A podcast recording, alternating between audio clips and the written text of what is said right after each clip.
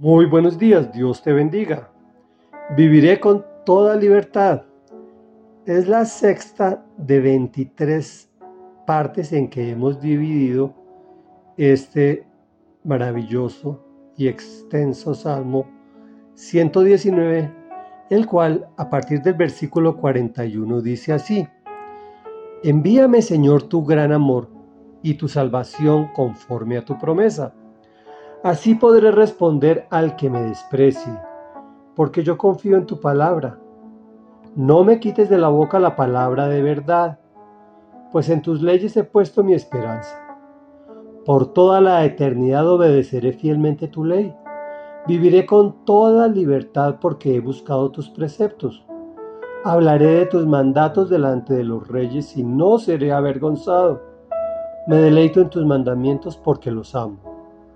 Levanto mis manos hacia tus mandamientos, que yo amo y medito en tus estatutos. Comentario. Este salmo definitivamente es lo máximo. Hoy estudiaremos dos temas, entre otros, aquellos que resaltan la libertad y el amor a los mandamientos. Iniciemos como dice, viviré con toda libertad porque he buscado tus preceptos.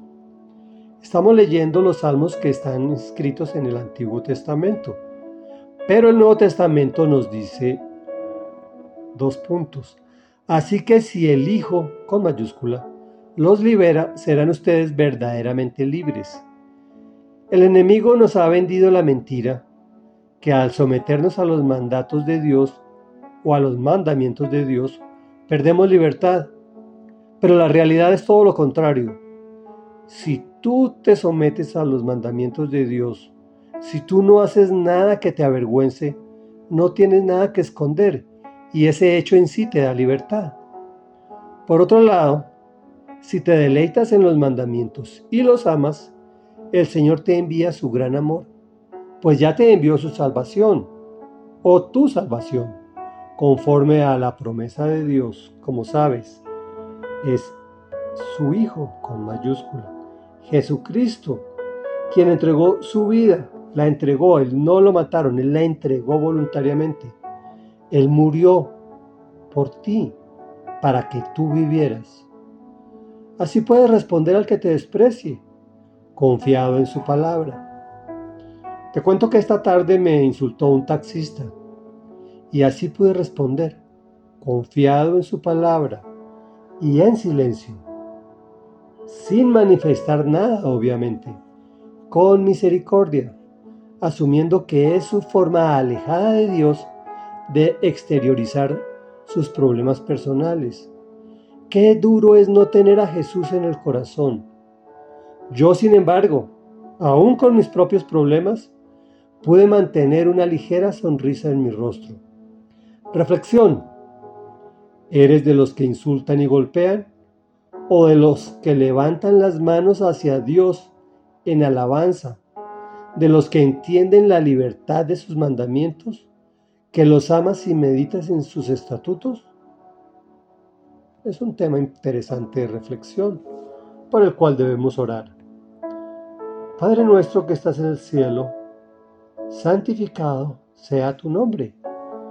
Por siempre sea santificado tu nombre porque tú, amado Dios, eres santo, santo, santo. Gracias Señor por enviarnos tu gran amor, tu salvación, conforme a la promesa que habías hecho en la antigüedad, enviar a tu propio Hijo, al cual rechazamos, pero hoy recibimos en nuestro corazón para poder responder a aquellos que nos desprecian, confiando en tu palabra. Gracias Señor porque tu Santo Espíritu, que quedó en nosotros después de la ida de tu Hijo Jesucristo, ha grabado tus leyes indeleblemente en nuestros corazones y has puesto esperanza por toda la eternidad para nosotros, para que confiemos fielmente en tu ley y disfrutemos tu palabra, meditemos en ella y te llevemos siempre en nuestro corazón. Por eso levantamos nuestras manos hacia ti en señal de adoración, de sometimiento a tus mandamientos que amamos Y amar no es un sentimiento, es una decisión. Y decidimos meditar en tus estatutos. Gracias Señor porque has puesto esto en nuestros corazones. En el nombre poderoso de Jesús. Amén y amén.